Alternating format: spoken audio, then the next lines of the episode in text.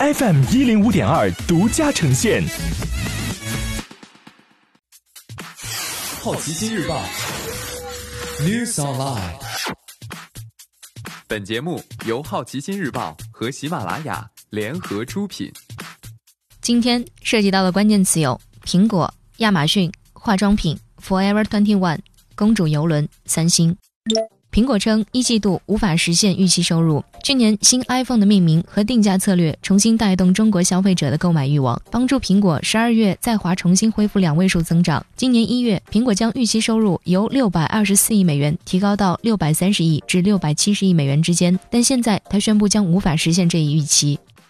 亚马逊成为宝洁之后全球最大广告主，去年花了一百一十亿美元。二零一九年，亚马逊净销售额增长至两千八百零五亿美元，增幅百分之二十，但远不及其营销产品和服务的广告及其他促销费用的增速。二零一九年度，其广告支出猛增至一百一十亿美元，同比增长了百分之三十四，超过包装消费品巨头宝洁和联合利华，成为全球最大的广告主。其广告支出已经接近全球的百分之二。二零一九年，法国化妆品对中国出口量增长百分之四十八。整体来看，法国化妆品出口额在二零一九年增长了百分之九，至一百五十七亿欧元。其中，法国出口至中国的化妆品量年增幅高达百分之四十八，中国成为法国化妆品第四大进口国。今天你不能错过的其他新闻有：中国航司运力降九成，五周取消超过一千两百万个定期航班座位。Forever Twenty One 取消竞拍，拟八千一百万美元出售给西蒙地产集团。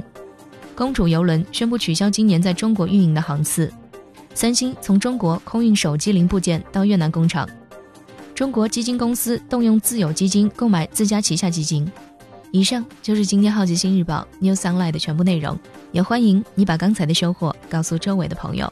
好奇心日报 App 高颜值新闻媒体，让好奇驱动你的世界。我是施展。下次见。